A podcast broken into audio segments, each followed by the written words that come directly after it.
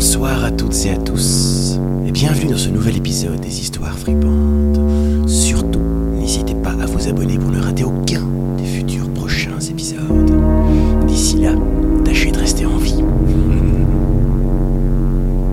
On suit ici un certain Willy. Willy Tout à fait. Un certain Willy qui est fan, bon, un peu comme nous, de paranormal. Il passe beaucoup de temps sur Reddit à, euh, à scruter des histoires. euh, des histoires en tout cas qui pourraient lui permettre de faire un reportage ou en tout cas de, de rentrer plus, plus en profondeur dans ce genre d'histoire. Parce qu'il a une petite facilité au niveau de la photographie, c'est quelque chose qui lui plaît beaucoup. Et il cherche un peu partout sur, euh, sur internet et principalement sur Reddit des histoires un peu farfelues qui pourraient lui faire, faire voyager. Sur Reddit, donc, il y a un petit contact qui se fait d'une personne qui, euh, qui habite en Suisse, dans un certain village de Grunthal, ça s'appelle. C'est un village qui est pas du tout connu, on est en plein dans le fond de la Suisse, euh, vraiment. euh, faut savoir que là-bas, euh, t'as des villages quand même très très très enfoncés, très reculés. On est dans les trucs, on se croirait dans le dans le 19e siècle des États-Unis, quoi. Tu vois, vraiment, t'as des villages comme ça. il se fait un contact là-bas parce qu'il y a une histoire un peu particulière qui se passe là-bas. Et par chance, ses- ses parents, comme convenu, lui financent on se calme, hein, c'est un ticket de train euh, et un petit Airbnb là-bas pour, euh, pour aller mener sa petite enquête et voir un peu ce qui se passe euh, là-bas. Il rencontre donc son contact qui est Andreas, qui est une personne ma foi très sympathique.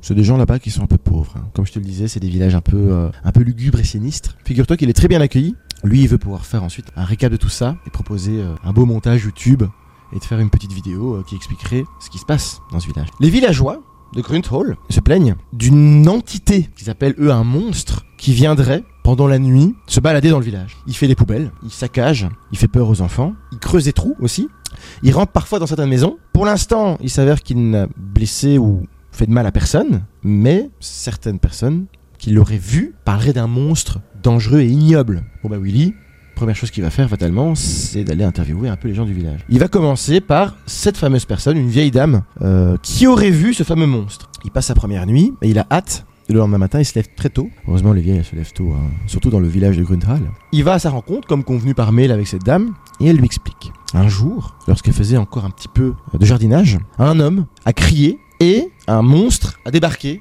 juste après. Elle, elle pensait que c'était du coup euh, une personne euh, dans le voisinage, mais non, c'était ce fameux monstre.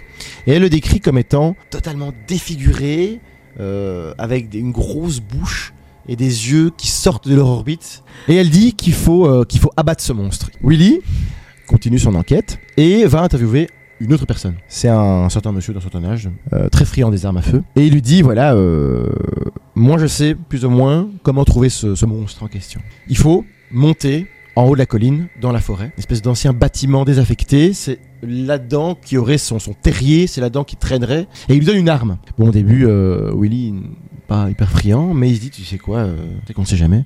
Il lui montre un peu comment se servir de cette arme. Et il décide de partir armé quand même, sait-on jamais. Le lendemain, il se dit qu'il va aller donc euh, rentrer dans la forêt et donc aller voir ce qui se passe. Il filme tout, hein, attention, hein, j'ai d'ailleurs eu accès à ses vidéos. Bon, il est pas con, hein, il est pas dans un film d'horreur, donc il y va pas euh, le soir, il y va en journée. Il arrive dans ce village et effectivement, c'est assez particulier parce qu'il retrouve beaucoup de choses euh, un peu euh, bizarres dans cette forêt. Il trouve par exemple euh, des rails qui montent tout le long, euh, à côté d'un escalier qui monte aussi. Et il arrive à un moment donné devant une porte fermée. Bon, fatalement, c'était anciennement fermé, c'est à l'abandon et il y a moyen de passer. Il chipote, il ouvre et il passe. Et il comprend qu'effectivement, l'endroit dans lequel il est était anciennement barricadé euh, par, des, par des grillages. Il continue à suivre cet escalier et il monte tout en haut. Donc il arrive dans ce fameux bâtiment à l'abandon. Hop. Il débloque ce qu'il faut et il rentre dans le bâtiment. L'idée c'est de pas laisser de traces derrière soi. C'est le principe même de l'urbex. Ça va être difficile parce qu'il arrive dans une certaine pièce du bâtiment qui semble être une pièce d'archivage un peu parce qu'il retrouve plein de textes écrits. Il lit, il prend des photos, il mène son enquête et là il commence à comprendre. Il est dans un ancien bâtiment qui a servi de laboratoire d'expérience pendant la Seconde Guerre mondiale. Il continue à chercher et il trouve dans d'autres pièces des embryons qui étaient anciennement dans des cuves qui sont cassées naturellement, mais il chipote et il comprend que c'est des anciens embryons humains. Il se dit mais putain, qu'est-ce que qu'est-ce que qu'est-ce qu'il fout là quoi? Il comprend que dans ce laboratoire-là, il faisait des recherches pour essayer de créer des hybrides entre des humains et on ne saura jamais quoi d'autre en tout cas, mais quelque chose de pas très beau. En sortant de là, il se dit je vais ramener mes recherches déjà euh, dans mon Airbnb et mettre tout sur mon, ordinateur pour mettre tout en ligne et essayer déjà de préchoter un premier montage quoi. Sauf que ça passera pas comme ça. En rentrant chez lui, il sent comme une présence. Et là, il se dit qu'il est peut-être pas en sécurité. Il prend son gun au cas où. Et là, effectivement, il entend un bruit. Un bruit d'humain.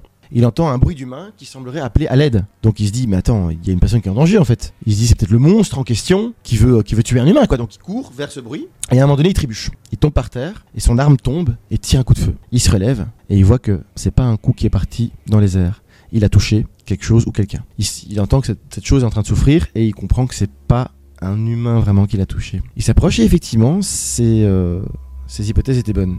Il a affaire devant lui quelque chose d'immonde. C'est un espèce d'humain plus que affreux, des morceaux de peau qui tombent, euh, comme s'il avait jamais cicatrisé, et il a effectivement été touché par une balle. Donc le monstre est en train d'agoniser. En s'approchant, il se rend compte que le monstre essaie de lui parler. Il lui dit que malheureusement, il n'aura jamais réussi à trouver la paix qu'il voulait, et il lui demande de l'achever. Il se dit que s'il achève le monstre, il pourra jamais rapporter euh, la solution dans le village. Mais il se demande au final qui était vraiment le monstre dans l'histoire, lui ou ceux qui l'ont fait? Et il se dit qu'au final, c'est peut-être mieux de l'abattre. Il lui tire une balle, deux balles. Quand il descend dans le village, les gens lui demandent le lendemain alors c'était quoi, c'était quoi? Et il a décidé de dire que malheureusement, il n'a rien trouvé. Parce qu'il se dit qu'au final, c'est peut-être mieux le laisser comme ça. Qu'une légende parfois est mieux de ne jamais être racontée.